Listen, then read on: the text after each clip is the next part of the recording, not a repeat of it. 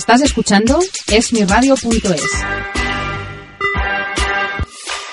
Esmiradio.es está formada por un equipo de personas y profesionales con la intención de ofrecerte una programación al estilo de la radio de toda la vida. Cada día puedes disfrutar de nuestros programas en directo durante las 24 horas, los 365 días del año, ininterrumpidamente. Para escucharnos y conocer nuestra programación, puedes hacerlo en www.esmiradio.es.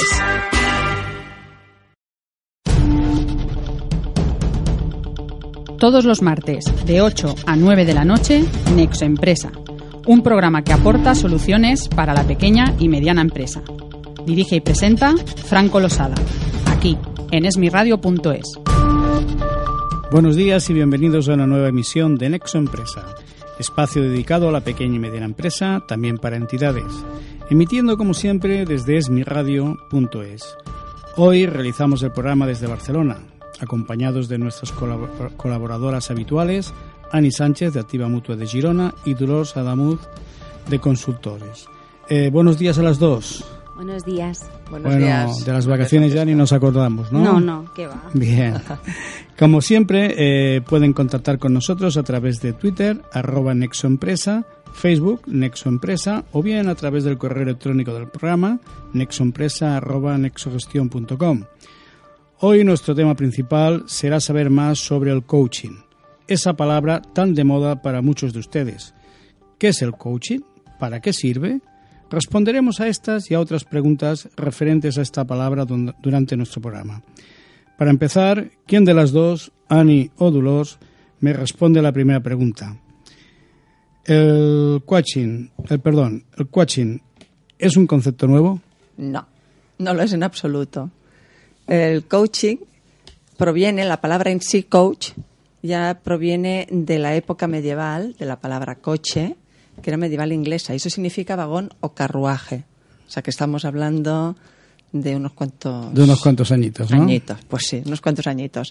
Entonces, ¿qué nos está diciendo? ¿Qué es lo que hacía un vehículo? ¿Qué es lo que hacía un coche? Pues se trasladaba de un lugar, desde un origen, hasta un fin, hasta un destino.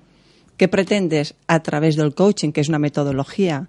Pues descubrir el potencial que tiene una persona para poder llegar desde la idea, desde su entidad, desde sus deseos más íntimos, hasta conseguirlos, hasta el destino. Esa es la metodología que se usa como coaching. Y normalmente, pues tienes una persona que te va ayudando a conseguirlo, que es el coach. Y bueno, ¿Y por qué no lo decimos? En, empleamos la palabra en castellano. Bueno, porque si proviene de coche, pues no sé, te van a decir, sí, te podrían decir el conductor de, quizá porque... El entrenador. el, entrenador. Solemos emplear palabras anglosajonas cuando en realidad podríamos incluso emplear las propias nuestras. Creo que sería mejor, porque ya que tenemos un idioma, hoy perdón, un idioma, un idioma bastante rico, pues utilizar las palabras, pero está más de moda, ¿no? Parece que si utilizas una palabra anglosajona, pues automáticamente subes el nivel de tu conocimiento. O sea, tenemos, pues tenemos mayor sabiduría. Sí. Bueno, eh, ¿cómo podemos definir el coaching? Eh, ¿Cuáles son los objetivos de un proceso de coaching? Bueno, el coaching es un, proceso que te permite adquirir conocimientos, habilidades, actitudes, mejorar sobre todo en temas de comunicación, persuasión, liderazgo. Ya veremos que son temas que van muy entremezclados. Y que en realidad lo, lo que permiten es gestionar adecuadamente nuestra conducta interna, por lo tanto es un proceso que te permite mejorar a nivel personal y después, a partir de ahí, las relaciones profesionales o personales con otras personas. El objetivo genérico de un proceso de coaching es la, mejora de nuestras habilidades personales y profesionales. Pero después existen multitud de objetivos concretos que eso, cada proceso de coaching se, de alguna forma, define esos objetivos en función de las necesidades que tenga el coachee, que es el, el que recibe el, el, el proceso, el aprendizaje. luego ya nos explicarás la diferencia. Vale, perfecto. Muy bien. Eh, ¿Podemos aplicar métodos de coaching a todos los sectores o situaciones? Sí, del todo, sí, a todo, a todo. ¿Por qué? Pues porque lo que nos estaba diciendo Dulos es precisamente que lo que debemos hacer aplicando métodos de coaching es la reflexión. O sea, uno debe pensar qué quiero y dónde quiero llegar. ¿Vale? ¿A través de qué? Pero debo reflexionar sin miedo. Yo reconozco que a mí misma, según qué preguntas me harían implicarme hasta este punto, a veces te da una pereza tremenda, porque dices, bueno, estoy en este camino, me siento cómoda, estoy bastante bien, y ahora si me lo planteo, pues yo qué sé. Igual tendría que ir a hablar con el jefe y decirle, oye, pues mira, a mí las tareas estas que me das, no me gustan. Como que no me gustan nada y quisiera hacer otras. Y si eso es un enfrentamiento al que no quiero llegar, no me lo pregunto. ¿Vale? Y te quedas así. Y me quedo así. ¿Es positivo? Bueno, creo que no, creo, que en el fondo no. ¿Y, por, ¿Y por qué tenemos que emplear? Pero, pero ¿por qué creéis vosotras que eh, tenemos que solicitar los, los servicios de un coaching personal y no nos dirigimos a un, a un centro de formación? Es que la diferencia está en que el coaching no te, no te enseña solamente teoría, sino que parte de ti mismo, por lo tanto, de cuáles son tus limitaciones, cuáles son aquellas características que tienes tú personalmente que deben ser mejoradas. Por lo tanto, mm, no es un proceso genérico de aprendizaje, sino que parte de uno mismo, a partir de las propias limitaciones. ¿Podríamos hablar de una enseñanza mida? No, no, no, no, no. Creo que lo entenderás mejor. A ver, en, ya en los filósofos griegos, empiezas ya con Sócrates, con la mayéutica, que nos decía, hemos nacido sabiendo. Lo que ocurre es que no sabemos qué sabemos. ¿Cómo debemos conseguirlo? Pues te encuentras con una persona que te va haciendo preguntas, preguntas, preguntas. Y estas preguntas tú mismo te las vas contestando. ¿Vale? Esa es una teoría de Sócrates. Evidentemente, incluso hubo un ejemplo pues que delante de no sé qué jefe de tal, pues llamó a un esclavo, le empezó a hacer preguntas y dijo, fíjate, si sabe geometría y, o aritmética y, aquí nadie le ha enseñado nada, por lo tanto él ya lo tenía contenido. Es un poco este proceso, es decir, tu autodescubrimiento, no la formación externa. Exacto. Una vez tú ya ah, te cuestionas tus, las creencias o las actitudes que tú creías que formaban parte de tu personalidad, a partir de ahí reflexionando, lo que decía Annie, es un proceso de reflexión profundo y muchas veces íntimo. O sea, el, coach te guía, pero quien debe hacer el proceso es uno mismo. A partir de ahí, cuestionamos nuestras creencias, cuestionamos nuestras limitaciones y somos capaces de implantar nuevas creencias y de superar esas limitaciones, de salir de la zona de confort en la que me siento cómodo porque hasta ahora siempre me ha ido bien y dar un paso más. Por lo tanto, también tiene un componente importante psicológico por parte de Sí, claro. del que recibe aprende a, conocerse. O sea, el principal beneficio de un proceso de coaching es que yo me conozco más que antes de haber iniciado el proceso, porque me he autocuestionado muchas cosas y he investigado sobre cómo soy, qué me falta, qué puedo mejorar, he reflexionado sobre mí, no sobre si tengo que hacer esta tarea o sobre si me piden este expediente o sobre si tengo que hacer este mm, proyecto. Es sobre mí que reflexiono. Vamos a darle un aire un poquito más superficial y quizá más práctico, ¿no? sobre todo práctico. Práctico. En el campo de prevención de riesgos laborales. Tú llegas a una empresa, te ha firmado el contrato de prevención, perfecto, llega el técnico y dice, vamos allá vamos a empezar a implantar la prevención y a ver qué pasa. Sí. ¿Y si nadie se ha planteado qué significa la prevención en la empresa?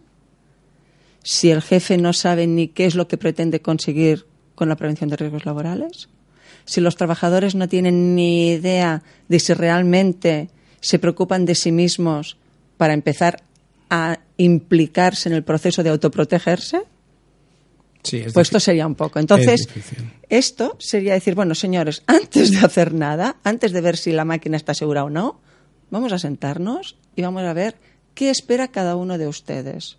Ustedes de la dirección para su empresa en global, usted como trabajador para su persona en las tareas que tiene. Vamos a verlo. Y luego empezaremos a trabajar porque ya iremos sabiendo. Cuestión hoy por hoy difícil debido a la mentalidad que, que solemos tener. Bueno, pero para qué sería un... Se trata de cambiarla. Se trata de cambiarla. Entonces, en este campo, el técnico de prevención o el médico en vigilancia de la salud sería el que actuaría un poco como coach. Exacto. Bueno, eh, habitualmente confundimos el, el coaching con otros procesos, eh, como por ejemplo el mentoring, consultor, asesor, psicólogo. ¿Estamos hablando de lo mismo? No. Mira, ya hemos comentado así un poco que el tema del coaching es un proceso que permite una reflexión interna. Por lo tanto, el coach actúa simplemente como facilitador, como catalizador de un proceso interno. Es el acompañante de toda la evolución que se va a producir, pero en ningún caso es un mentor. Un mentor es una persona que te acompaña, que te da la mano y te ayuda en la toma de decisiones, que está contigo cuando tienes una duda y le consultas. El coaching es distinto porque tú te planteas ah, los problemas y reflexionas para tú mismo llegar a las soluciones. El coach solamente hace como de guía, te da las instrucciones mínimas, pero nada más. Se estima más o menos que en una sesión de coaching el coach habla como máximo un 20%, porque él simplemente te va como marcando los límites de, de la conversación para que no te desvíes. Te, te Pero- va, te va dando indicadores. Sí, pero el proceso es un proceso que hacemos cada uno de nosotros. Eh, La, una de las preguntas que más se utiliza en coaching es ¿y? Es cortísima, pero tú le planteas un problema y el coach te dice ¿y? Y a partir de ahí se desarrolla todo tu proceso de reflexión para decir, bueno, a partir de eso, esto y lo otro y lo otro. Pero es simplemente una palabra. El coach no te va a dar una solución a un problema. Te va, Hará te va a ayudar quizá a encontrarlo. a que tú lo encuentres tú mismo, exacto. Es decir, de alguna forma, el coach simplemente te indicará pues mm, el proceso de reflexión, pero es algo que debes desarrollar tú mismo.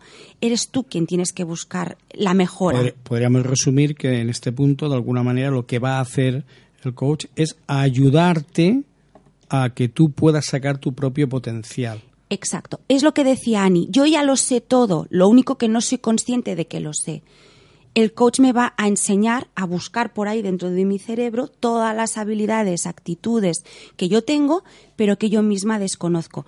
Un psicólogo es distinto, un, un asesor es distinto, te va a buscar la solución.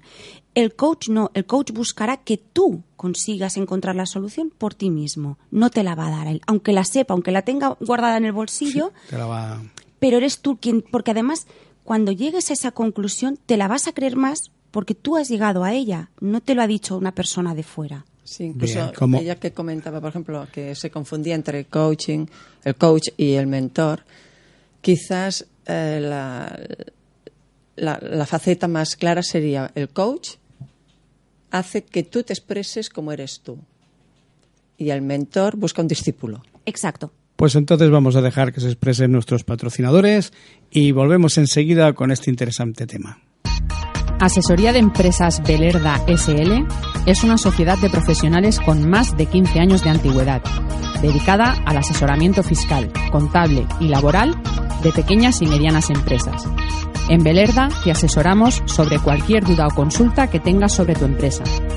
Puedes ponerte en contacto con nosotros en el teléfono 958 29 58 68 o mediante nuestra página web www.asesoriabelerda.com.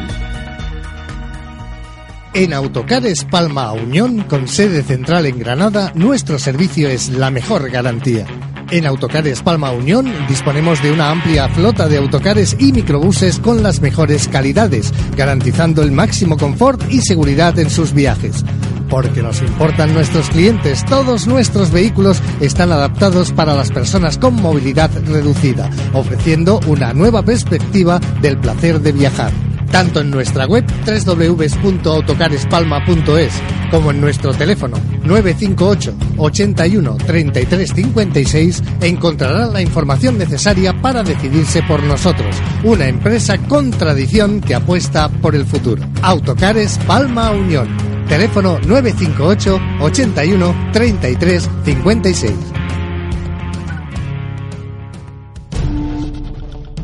Estás escuchando Nexo Empresa con Franco Losada, aquí en esmiradio.es.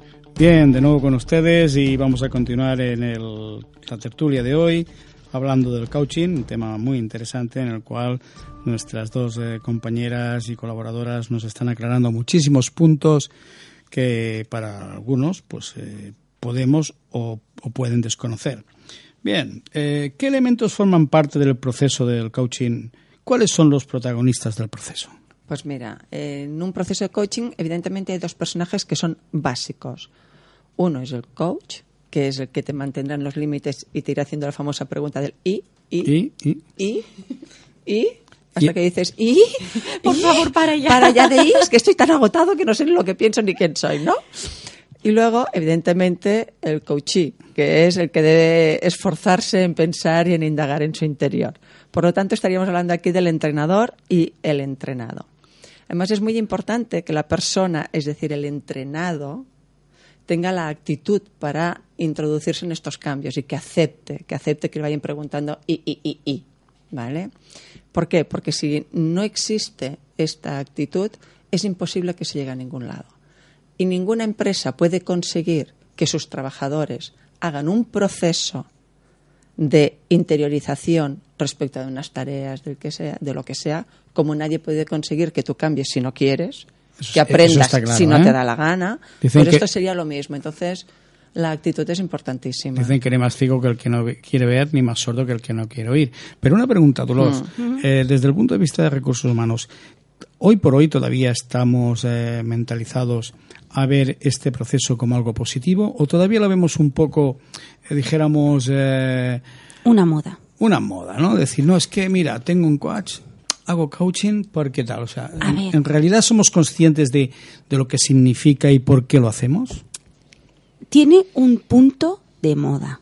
Es decir, son unas técnicas que nos han llegado de fuera, que suenan bien, que se han puesto de moda, pero que como todas estos, estas materias tienen un componente de intrusismo muy elevado. Entonces, hay coach, mm, gente haciendo procesos de coaching que no están suficientemente preparados. Por lo tanto, Pero el resultado pero- que pero- obtenemos Sí, pero indistintamente. Yo me sí, sí, refiero no, pero te a- explico. a, nosotros, es decir, aceptar. El problema es que hay mucha gente que, como no está preparada, ejecuta procesos de coaching que no dan el resultado esperado. Entonces, hay personas que lo consideran una moda porque no le ven la utilidad. ¿Me explico? Es decir, como no sirve para nada, ¿para qué lo voy a hacer? Entonces lo interpretan como una moda, cuando en realidad es un proceso que primero que ha llegado para quedarse, porque cuando se hace bien da muy buenos resultados y que afortunadamente, sobre todo en empresas en las que la dirección es joven y está más o menos bien preparada, tienen mucha fe puesta en ello. Pero aún así, mm, sí que hay un componente de, de un grupo de empresarios ya de una determinada edad que por experiencia propia pues no les ha ido muy bien o no lo han considerado muy adecuado y entonces lo consideran una pura moda. A ver, yo creo Esto- que tiene, perdona, pero creo que tiene que quedarse, como ha dicho ella, porque en definitiva, este proceso, esta metodología, es que proviene de los clásicos. Nosotros tenemos una educación eh, griega y romana, o sea que la tenemos interiorizada totalmente. Si está interiorizada, pues muy bien. Ahora, ¿qué pasa? Que proviene del mundo anglosajón, eh, que es lo- son los que no fueron romanizados, precisamente. Pero cada a vez nos lo creemos enseñarnos- más. a enseñarnos lo que nosotros, o lo que aquí digamos, se venía ya aplicando desde siglos A antes de Cristo. Es que mm, un poco bobos a veces somos. Bueno, a mí me da, me da eh, al último comentario que hacía Dolores, me da paso a realizarle la siguiente pregunta. ¿Qué formación y condiciones tiene que cumplir un verdadero coach o entrenador para tener garantías que lo es de verdad? A ver, no hay una preparación específica a nivel de universidad, es decir, no existe una carrera en la que te capaciten como coach. Lo que sí que está claro es que tiene que ser una persona con unos conocimientos de psicología mm, importantes, un psicólogo o un licenciado en, alguna especialidad de ciencias del trabajo con especialidad en psicología industrial, sobre todo orientado al mundo del trabajo, pero mm, no hay una formación concreta. Sí que sería muy recomendable que un buen eh, coach tuviera conocimientos de PNL y que sea una persona con muchísima inteligencia emocional, que sepa gestionar muy bien todo lo que son los ámbitos de relación, ámbitos sociales, ámbitos pues más allá de lo que es la inteligencia cognitiva. Para que nuestros oyentes puedan saber exactamente qué, qué es el PNL. Defínelo un poquito de una manera muy llana, muy práctica, Muy, que muy nos pueda fácil. llegar Mira, a todos. PNL eh, significa programación neurolingüística. Tiene, está formado por tres, tres fases, ¿vale?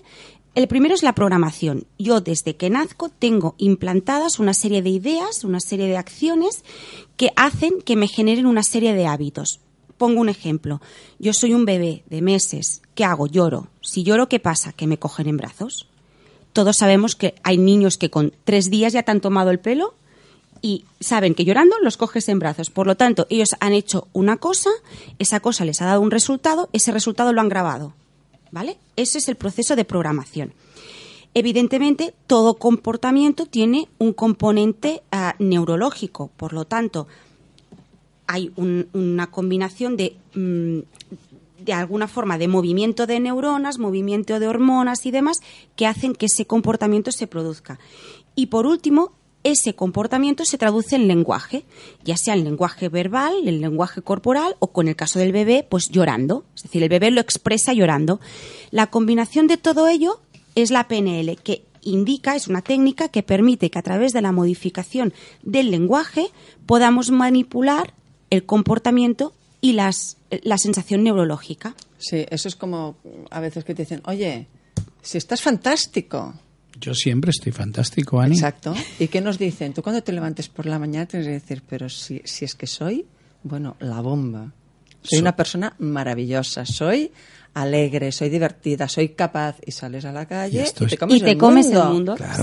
Sí. Pero si tú te levantas porque siempre te dicen, mira qué tonto eres y encima no vales un duro y es que todo lo haces mal, bueno, a ver si te levantas muchos días, porque claro, llega Bueno. uno y dice, pues yo me quedo en casa. Conmigo es difícil, Pues ¿eh? Es eso, es la, el gran valor de las palabras, el efecto que causa en nosotros y en nuestro comportamiento.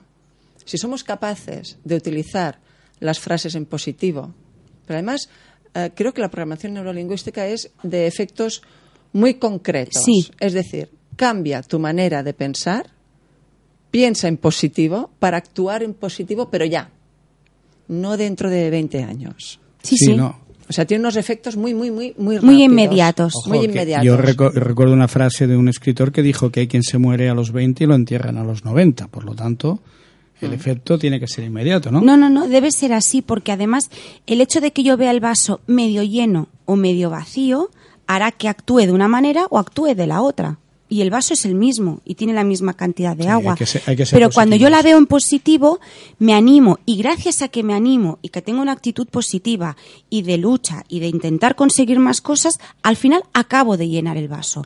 Si no, si voy con la sensación de derrotismo porque solo queda medio vaso, acabará por evaporarse el agua y yo no habré hecho nada. Me estaba, me estaba haciendo una pregunta. Eh, en realidad, todas las personas que dicen ser coach, ¿lo son de verdad o también lo han sido sin saberlo todos aquellos profesionales que cogieron a jóvenes, sobre todo hace cuatro décadas atrás, los aprendices en los talleres, en artes gráficas, en mecánica? ¿Estos también los podríamos definir de alguna manera conforme fueron coach a su manera?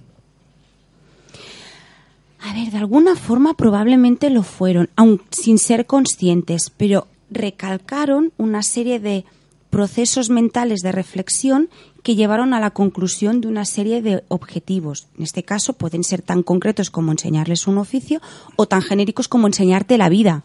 Mm, Yo, os lo digo porque yo recuerdo que yo vengo de la industria, como bien sabéis, y recuerdo que por, mi edad, por, por mis décadas, pues eh, generalmente a los 14 años las personas se ponían a trabajar y iban a estudiar por la noche, en su inmensa mayoría. Entonces siempre los aprendices nos adjudicaban a un operario, el cual, si tenías suerte, mm, hacía casi de segundo padre tuyo, porque no solamente te iba eh, enseñando el oficio, sino también hacía esto. ¿Y ahora qué piensas hacer después de hacer esto? Incluso, incluso te reñían si tu comportamiento ético no era El adecuado. el adecuado en el taller. Vale, sí, entonces aquí deberíamos diferenciar un poquito. ¿eh?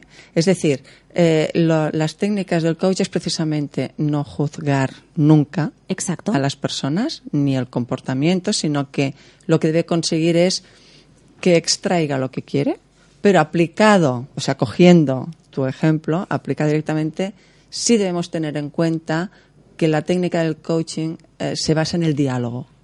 Con lo cual. No en la sí, enseñanza. No en la enseñanza. Bien. Es en Esto- el diálogo. Aquí un diálogo continuo. Aquí quería ¿vale? yo llegar para que nuestros oyentes Sí. pudieran de alguna manera muy, muy práctica, eh, naturalmente me van a disculpar los que ya lo tengan muy claro, pero también hay otras personas que no pueden eh, diferenciar exactamente lo que podría ser un buen maestro Sí. en cualquier profesión o actividad de un coach.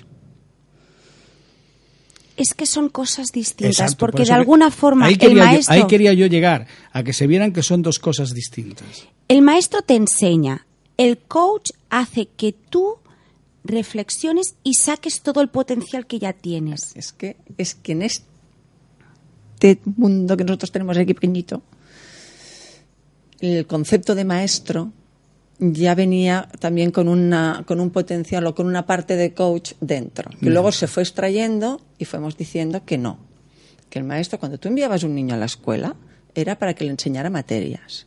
Y que el resto se lo enseñarían en casa, los abuelos, los padres y tal. Es la eterna discusión, es la eterna discusión que, que bueno, todavía estamos, mm, está por ahí rondando y ahora estamos diciendo, no, no, es que ahora necesitamos unos profesionales que nos enseñen a saber qué es lo que queremos, ¿no? Claro, Bueno, las formas están cambiando, los conceptos de vida están, Están cambiando. cambiando otra vez. Eh, Bueno, Ahora estamos en, en un momento de gran cambio Sí. socioeconómico y creo que incluso eh, también eh, constantemente que hemos dicho en este programa de que el 50% de los eh, servicios y productos están por inventarse, lo estamos viendo a, a diario. Y bueno, buena parte de ello lo saben unos patrocinadores que colaboran con nosotros, por lo tanto les vamos a dar paso a ello. Volvemos enseguida. Estanterías Galser es una empresa situada en Peligros, en la provincia de Granada, aunque desarrollamos nuestra actividad por todo el territorio nacional desde hace años. En Estanterías Galser somos especialistas en el diseño y fabricación de mobiliario y decoración para su tienda, teniendo una amplia y larga experiencia que nos permite asesorar a nuestros clientes sobre el diseño más adecuado de su nueva o reformada tienda. Además, disponemos de un amplio catálogo de productos para suministrar al sector del comercio. Puede contactar con nosotros a través de nuestra web www.estanteriasgalser.es o en los teléfonos de atención al cliente 902-501-182 y 958-402-146.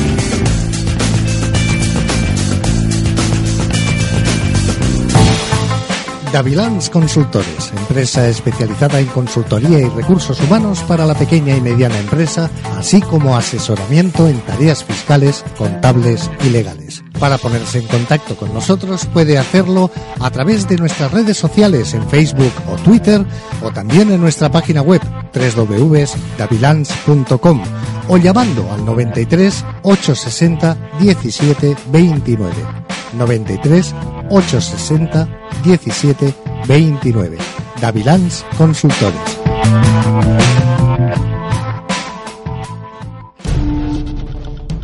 Estás escuchando Nexo Empresa con Franco Losada, aquí en esmiradio.es. Bien, de nuevo con ustedes después de estos consejos publicitarios y bueno, a las dos os digo, Ani Duros, Duros Ani, lo que sí que me gustaría saber es que ya sabemos lo que al que van a entrenar va a necesitar y cómo lo van a hacer.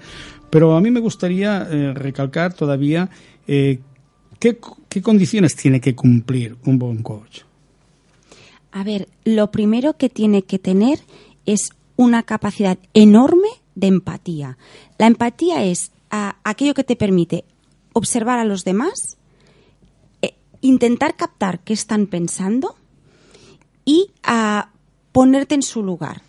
Es decir, tú no puedes de alguna forma mm, criticar nunca, juzgar tampoco, y para entender qué está pasando esa persona debes ser capaz de ponerte un poco en su piel y ver por qué proceso está pasando.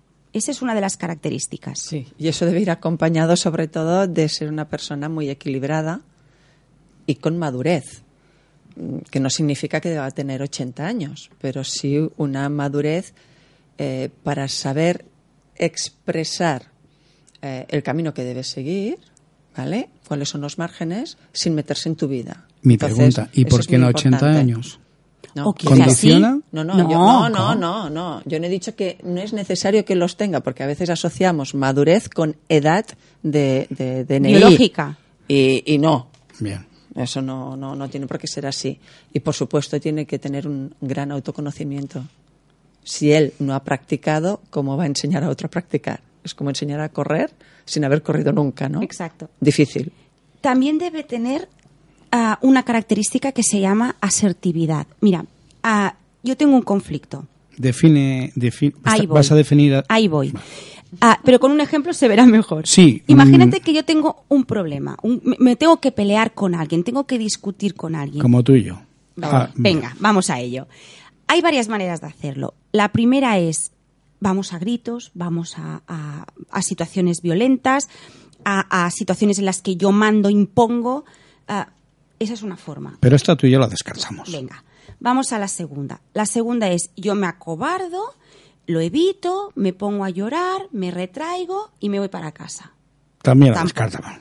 Ahí es donde viene la tercera vía, que es la asertividad. Es el hecho de poder llegar a entendernos, evidentemente sin faltarnos nunca al respeto, sin yo presionarte demasiado porque no intento ponerte al límite, pero que tú tampoco me pongas a mí. Es una negociación en la que a través de argumentos nos ponemos de acuerdo en una cosa, aunque habrá cosas en las que yo no esté de acuerdo al 100% y tú tampoco, pero somos capaces de llegar a un entendimiento. A un Donde no hay- punto de encuentro renunciando a las dos partes. Ahí está. Somos capaces de decir no sin gritarnos, sin faltarnos al respeto, sin que la situación se nos vaya de las manos a ninguno de los dos y al final nos hemos dado cuenta que los dos ganamos. Exacto. Y fíjate, por ejemplo, has utilizado una palabra aquí que en la programación neurolingüística nos debería ayudar mucho. ¿Por qué? Porque dices, nos ponemos de acuerdo renunciando a ambas partes. ¿Y por qué no decimos, nos ponemos de acuerdo sabiendo que ambos ganamos? Porque claro, si yo voy a entablar una discusión contigo sabiendo que he de renunciar, voy a intentar no renunciar. Entonces, puede, podemos llegar a intentar eh, manipularnos mutuamente, cosa que es eh, Bueno, muy negativa. yo creo que es humano que generalmente, es decir, Em. partiendo de las dos, eh, des- las dos puntos que hemos descartado, que ha sido una, la, la parte de violencia, la otra, de callarnos y ponernos a ayudar, y hemos llegado a la tercera. Bueno, llorar no siempre es malo, ¿eh? Puedes estar llorando y discutiéndote con fortaleza. Ah, pues yo cuando Lo que pasa es que yo cuando discuto no evitas, lloro. ¿no? Bueno, pero hay gente que pega y otros lloran. Ah, Por no pegar, para no pegar. No, pero entiéndeme, lo digo para no, porque a veces Sí, no, sí. no hay que... que No, yo me refería a que generalmente, eh, quizá más, eh, más, eh, más llanamente se suele decir esto, para llegar a un punto de encuentro tenemos que renunciar a las dos Sí, partes, es lo que dices, pero sí, lo, lo sí. decía de una Eso manera positiva. Se suele decir, pero, pero, hombre, renunciar y positivo es un poco difícil de ligar. Si tú partes de que dices, de momento tengo cero y él tiene cero, vamos a ver si conseguimos cinco o seis y cinco y medio o ocho los dos, es fantástico. ¿Por qué? Porque te da más vidilla a, a ponerte de acuerdo con, el, con la otra persona. El, el objetivo de una buena negociación asertiva sería el típico ah, win to win. O sea, ganamos los dos. Tú ganas, Claro. yo gano. Claro. ¿Vale? Mm, No para que yo me sienta mejor, debo machacar al otro. O debo Claro. hacer que el otro no tenga nada. Aquí se trata de una cosa en la que ambas partes debemos salir beneficiadas. Porque es el- el- la negociación que habrá dado un fruto sólido. Porque estaremos los dos conforme con el resultado. Con lo cual aquí, ¿qué pasa? Pues que tenemos que unir una gran parte de intuición a la parte racional que ya estamos acostumbrados a utilizar. ¿Por qué la intuición? Pues porque esta intuición nos va a decir si realmente lo que estamos consiguiendo es lo más positivo de cada momento, ¿no? Y nos enseña a fiarnos de esa sensación interna que tenemos, que tú sabes ¿eh? que, que- que- que- vas bien o que vas mal. ¿y por qué lo sabes? Pues no lo sé. No sé por qué lo sé, pero lo sé. Sí, ¿Eh? Es aquello que no Entonces puede- te da una dimensión aquel- más amplia de todo. Aquella, aquel- aquella sensación intangible, pero que tu es. interior te dice, voy bien o voy mal. O voy O voy mal. mal. Un, un buen coach además tiene que tener unas buenas habilidades comunicativas. Cuando expreso habilidades comunicativas no significa solamente que sea un buen orador, no tiene por qué ser una persona con mucha fluidez verbal o con una gran capacidad de retórica, no.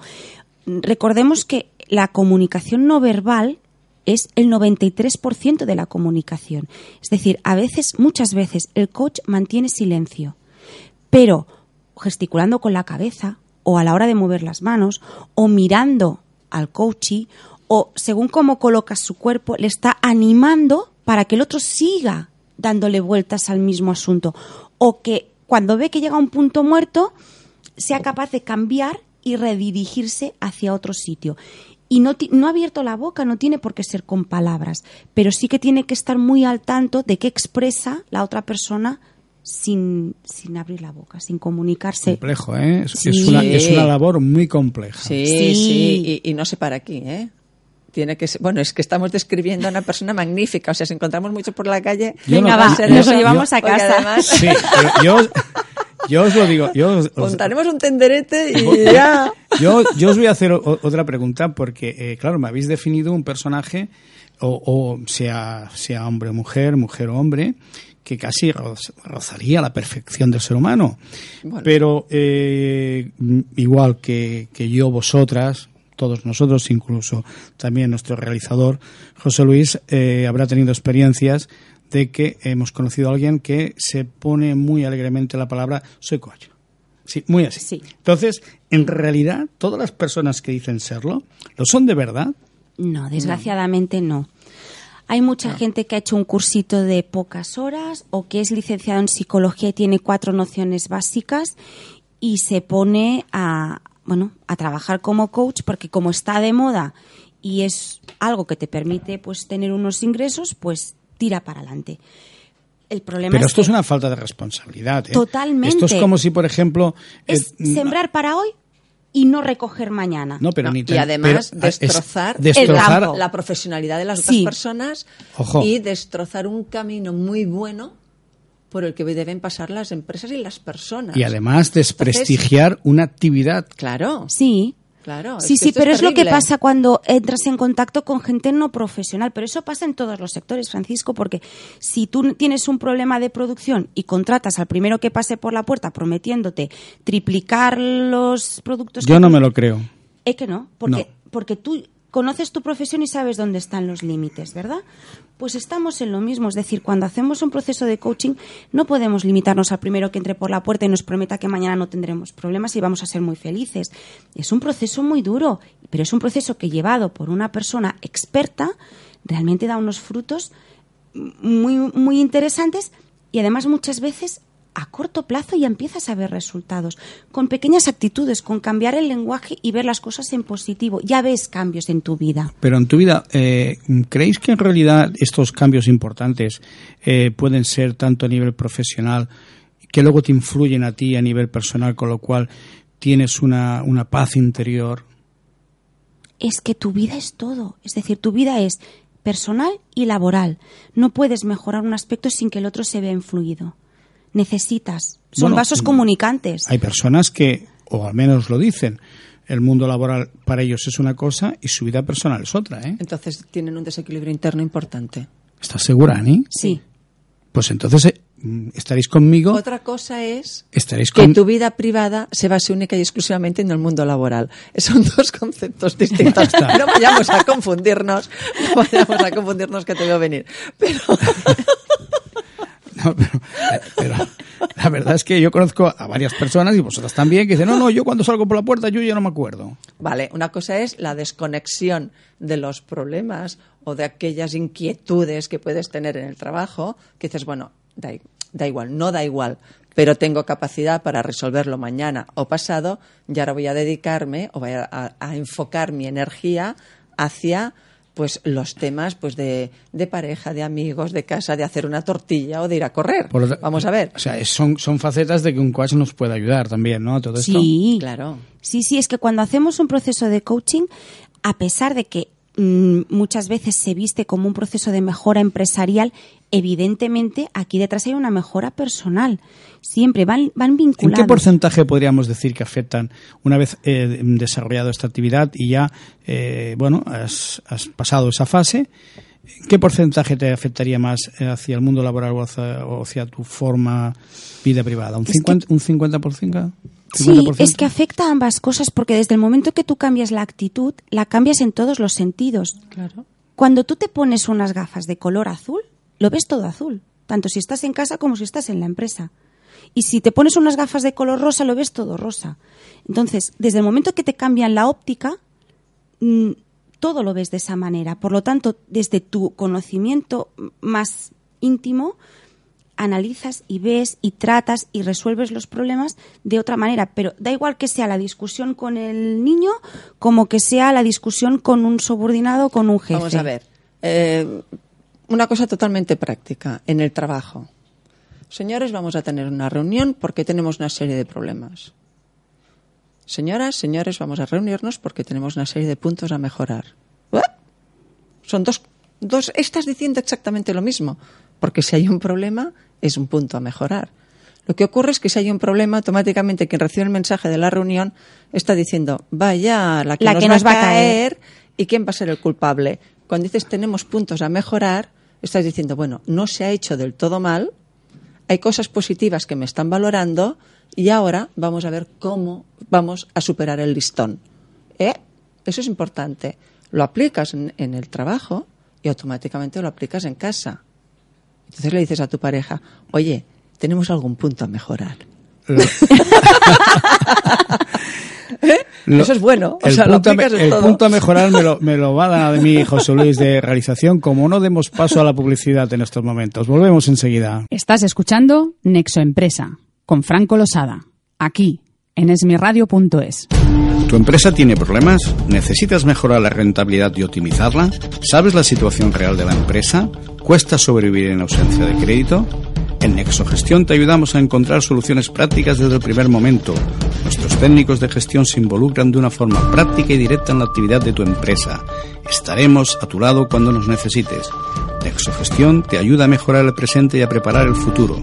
Si lo deseas, puedes contactar con nosotros a través de nuestra web www.nexogestion.com o al teléfono de atención al cliente 610-625-128. Poliéster Santiga es una empresa con experiencia en la necesidad de los clientes desde el año 85. Estamos a su servicio. Nos dedicamos a la fabricación de resinas reforzadas con fibra de vidrio, tanto ortoftálica, isoftálica, ignífugas, así como resinas Vinlester para refuerzos químicos. Hacemos recubrimientos de piscinas, camiones cisterna, cubas para baños o cincados, como piezas de maquinaria, atracciones y una larga diversidad de actuaciones o fabricación. Puede contactar con nosotros a través de nuestra web www.polistersantiga.com o al teléfono 93 718 85 64. 93 718 85 64. Estás escuchando Nexo Empresa con Franco Losada, aquí en esmiradio.es. Bien, de vuelta de nuevo con ustedes y vamos ya a enfocar la recta final del programa de hoy con este tema tan eh, bueno, tan interesante. Tengo que decir personalmente que tenía conocía el tema, pero mis compañeras me lo están ampliando y enriqueciendo mucho más. A ver, eh, el hecho de que el coaching esté tomando protagonismo es un indicativo de haber abandonado la reflexión. A ver, abandonar, abandonar mm, del todo no, porque alguien piensa y alguien reflexiona, ¿no? Además, la humanidad de por sí es reflexiva. ¿En qué sentido? Vamos a ver, nos preguntamos, preguntamos por qué, ¿no? Los niños cuando tienen dos años empiezan a hablar, o se pasa que, ¿y por qué? ¿Y por qué? ¿Y por qué? Lo que pasa es que tanto decir cállate o ya te lo he dicho, pues dejamos de hacerlo un poquito, ¿no? Entonces, ¿qué ocurre? Que al mismo tiempo que estamos preguntando, y por lo tanto, si preguntamos, estamos buscando respuestas, nos estamos moviendo en un mundo muy rápido. ¿Y muy rápido qué quiere decir? No quiere decir eh, muy rápido de, al segundo, sino que estoy hablando de la humanidad en conjunto, ¿vale? Estamos deseando que el conocimiento más profundo se incorpore directamente ya casi a nuestra parte genética. Con lo cual, ¿qué hemos hecho? Vamos a dejar que haya unos cuantos que profundicen y reflexionen y los demás vamos a adoptar este conocimiento como válido. Está muy bien. ¿Estamos preparados verdaderamente? ¿Consideráis vosotras de que nuestra sociedad está preparada para, para recibir todas estas enseñanzas o estos métodos de enseñanza? ¿Como métodos de enseñanza? Ay, perdón. Como, Como métodos de- de- de entrenamiento. Sí. ¿Sí? ¿Por qué no? Sí.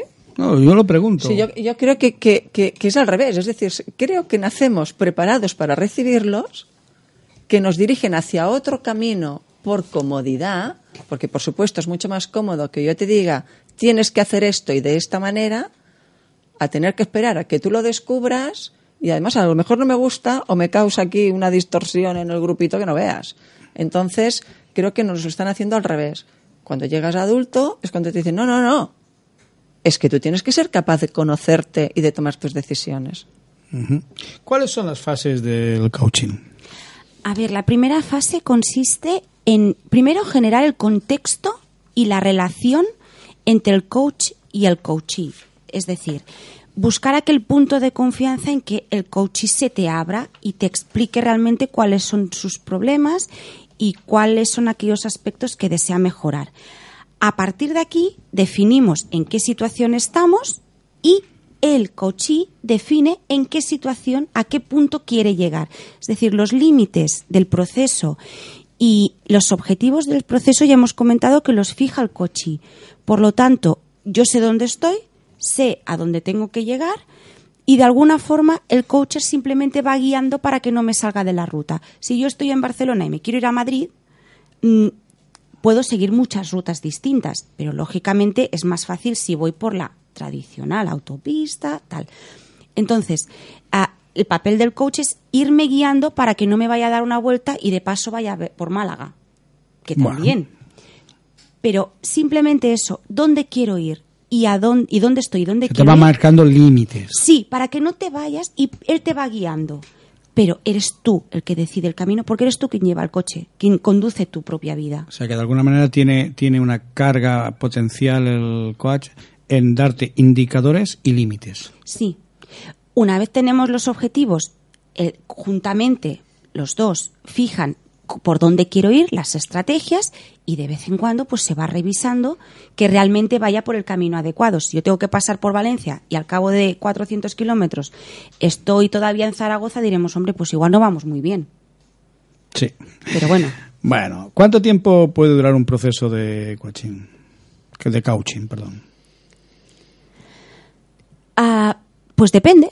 Es decir, como hemos dicho que eh, los objetivos, a dónde quiero ir, lo, lo dice el coachee, depende de si yo quiero ir de Barcelona a Madrid o quiero ir de Barcelona a Tarrasa. ¿Se establece antes de iniciar las sesiones? Como sabemos dónde vamos, ¿vale? Es bastante aproximativo. Pero claro, ¿qué coche tienes? ¿Un Sim- Seat Panda o un BMW? Simplifi- simplificando, pregunta directa. Si yo, por ejemplo, quisiera recibir eh, coaching de, de- de- sobre un tema, eh, yo podría saber exactamente si en base a mi objetivo voy a estar dos, tres, cuatro, cinco meses y qué herramientas voy a necesitar para poder hacer esto. Al principio es difícil de saber porque yo no sé a dónde quieres ir y no sé a qué velocidad evolucionas. ¿Vale? O sea que además primero necesitas Pero- saber Pero esto cuál se- es tu objetivo. Pero me imagino o sea, que tienes que definir tu pero objetivo. me imagino que tiene que haber una primera entrevista Sí. entre ambos para, Sí, para definir, pero ¿no? Eso es como cuando vas de excursión y te encuentras a alguien que viene en sentido contrario y le dices, oye, para llegar a la cima, ¿cuánto tardo? Y te dice, depende, ¿de dónde vienes? ¿Del pueblo de abajo? ¿Y cuánto has venido? ¿Cuánto has tardado en llegar? Porque claro, él a lo mejor ha tardado un cuarto de hora y tú dos horas. Sí. Sí, pero Con lo cual, es que es, es, a ver, vamos a ver. es muy variable. Ah, Voy a intentar, voy a intentar hacer la pregunta de otra manera, a ver si yo Sí, soy capaz de la- la- explicarme la mejor. pregunta es- Yo quiero saber, o, o- o- o para los oyentes, que eh, si podemos tipificar o, o acotar el tiempo en base. Sí que sabemos que podemos, deben- depende del tema, estar dos meses o estar dos años. Pero si yo tengo una entrevista con un coach y le digo mi objetivo es este, más o menos él, si tiene experiencia, me podrá decir, pues mira, para poder alcanzar estos objetivos o para recibir esta enseñanza, No, te no dirá- enseñanza, este entrenamiento, dirá, perdona, este entrenamiento, podemos estar aproximadamente un año. Luego estaremos 14 meses o estaremos 11 meses. Bueno, o esto es un esto- empezar y no sabemos cuándo acabamos. No, no creo que sea no saber cuándo se acaba, pero evidentemente dependerá de el objetivo que te hayas marcado, que lo tengas clarísimamente, de que este objetivo para ti esté dentro de los importantes como mínimo. Y a partir de aquí, de la urgencia que le des a esta importancia. Con lo cual, tu tenacidad, tu implicación, tu capacidad de humildad para llegar a ti mismo o para llegar a, algo muy práctico de- de un tema de producción. O sea, vamos a ver, estamos hablando de interiorizar y exteriorizar tu interior, pero lo mismo va para la producción, para la prevención, para lo que tú quieras. Además, es lo mismo. Hay, hay otro Claro. elemento y es que en un momento dado, sin ser conscientes ni tú, ni, ni, o sea, ni el coach, ni el coachí, porque no lo sabemos, nos podemos encontrar en que lleguemos a un punto en el que se produzca alguna barrera, alguna interferencia, algo que por lo que sea nos quedemos encallados allí un tiempo porque hay alguna cosa que nos impide seguir adelante. Y eso en principio nadie lo puede saber, porque hasta que no llegamos a ese punto no nos damos cuenta de que hay algo en mitad de- del camino. Voy a pasar a la siguiente pregunta porque está claro que ninguna de las dos os Se queréis quiere mojar, mojar. para decirme este punto. Vale, te voy a dar un ejemplo concreto. Dímelo. De prevención, por supuesto, porque es lo mío, ¿vale? Mire, usted no se preocupe, nosotros en un año le vamos a aplicar o vamos a ser capaces de hacer pues la evaluación de riesgos laborales, la vamos a planificar las soluciones, pero claro, esta planificación debemos hacerla conjuntamente con usted. Claro. Nosotros le vamos a decir el nivel de importancia que le vemos, que le vamos a dar a los peligros que hay para que usted lo resuelva, pero aquí le necesitamos, porque yo no sé ni cuáles van a ser sus proveedores directos, ni cómo está el bolsillo de su empresa. Lo he conseguido. Ha puesto un ejemplo. Ya Vale. ha marcado, ha dicho, en un año con esto. Gracias. Vale. Espera, espera. Muy bien, muy bien. Pero resulta Luego que sí, sí. luego, luego lo conseguiremos o no, como bien estaba diciendo también Dolores. Pero ves cómo ya podemos decir, en, en un año vamos a hacer esto. Luego, en función de si la empresa eh, colabora, si realmente es consciente de lo que quiere, Vale, de lo que no pero- quiere. Claro, pero lo que estamos diciendo, o sea, Bien, nosotros la pregunta, sí. sí. tú puedes decir, vamos a dedicar tanto tiempo a esto. Bien. Pero si usted responde, si usted no responde, oiga, mm, Pero de entrada, eso está claro. Pero Lo que está claro es que es un proceso que no dura dos semanas. Está claro. No. Pero, pero sí que en función del objetivo podemos más o menos cuantificar el tiempo. claro, entonces, bueno, tú te puedes marcar objetivos muy pequeñitos, si quieres, si te es más cómodo, ir despacito. Ir despacito avanzando poquito está. a poco. Que te cansas, lo dejas un Ay, que el ti- que el ti- Lo dejamos aquí porque el tiempo corre y voy a seguir eh, haciendo y formulando preguntas a las dos. Además de la propia resistencia del entrenador, eh, ¿qué otras dificultades podemos tener durante el proceso del coaching? A ver, en principio, ah, básicamente la principal resistencia es vencer las opiniones previas, los prejuicios que establecen las dos partes. Es decir, el entrenador, el coach, no puede ir con prejuicios ante aquella persona con la que tiene que, a la que tiene que ayudar a mejorar, pero el entrenado tampoco puede ah, presuponer que esta persona le va a solucionar todos los problemas, porque el trabajo lo va a tener que hacer él. Entonces, de alguna forma, básicamente se trata de conocerse y de, y de intentar no crear una opinión, no valorar a nada, a la otra persona. Y además, intentar evitar que se produzcan interferencias, que hayan cosas que distorsionen el proceso. Muy breve, que se nos echa el tiempo encima. Ani, ¿existe alguna relación entre, el, entre coaching y liderazgo? Sí, sí, totalmente. Es decir, el coach es un- o el coaching, digamos, es eh, la metodología para llegar a crear un liderazgo, un nuevo tipo de liderazgo. Consigues a través de esto que de tu propia empresa surjan los que son líderes natos, pero que estaban escondidos, porque claro, como no les tocaba, o no se permitía, o no les dejabas, si a ti te, te surge un líder nato en un campo, oye, lo tienes muy fácil para que aquello se convierta en un equipo que realmente funcione bien. Por lo tanto, sí. Muy breve Sí. también, eh, ¿cuáles son las funciones de, de un líder? Las funciones de un líder, pues las funciones de un líder, eh, liderar. Es decir, ser capaz de analizar la situación, de gestionar, de acompañar, de permitir que eh, los líderes también surjan y se expresen, de no tener miedo a la competencia, porque si tienes, no la competencia de una empresa externa, sino de tus propios compañeros, ah, de gestionar realmente todo, todo el potencial. Y un líder no significa que sea el que manda o el que tiene el cargo. Muy bien. Bueno, pues eh, como siempre con vosotras dos el tiempo se me hace cortísimo y supongo y espero que a nuestros oyentes también. Y como, bueno, resumen final, eh, podríamos decirle que indistintamente de nuestras opiniones eh, personales, podemos concretar que las definiciones de coaching y coach las, identificamos de pleno con el concepto de actuación de Nexo Gestión, de Avilans Consultors y Activa Mutua, ya que ayudan a las empresas a conseguir un modelo eficaz para la salud de los trabajadores y de las empresas, desde los ámbitos de prevención de, de riesgos laborales, medicina, gestión de la actividad, finanzas, recursos humanos, etc. A partir de la reflexión y del diálogo con él y de las empresas, es decir, Nuestras eh, tres empresas trabajan codo a codo y en equipo con, con las mismas. Recordarles que pueden contactar con nosotros a través de Twitter, arroba Nexoempresa, o bien a través de Facebook Nexoempresa. También, si lo desean, por correo electrónico de nuestro programa, nexoempresa arroba nexogestión. Le esperamos la próxima semana aquí en esmiradio.es. Franco Losada y el equipo les desea lo mejor. Han escuchado Nexo Empresa, el programa en el que los empresarios de la pequeña y mediana empresa encuentran soluciones. Dirigido y presentado por Franco Losada, aquí en esmiradio.es. Esmiradio.es está formada por un equipo de personas y profesionales con la intención de ofrecerte una programación al estilo de la radio de toda la vida.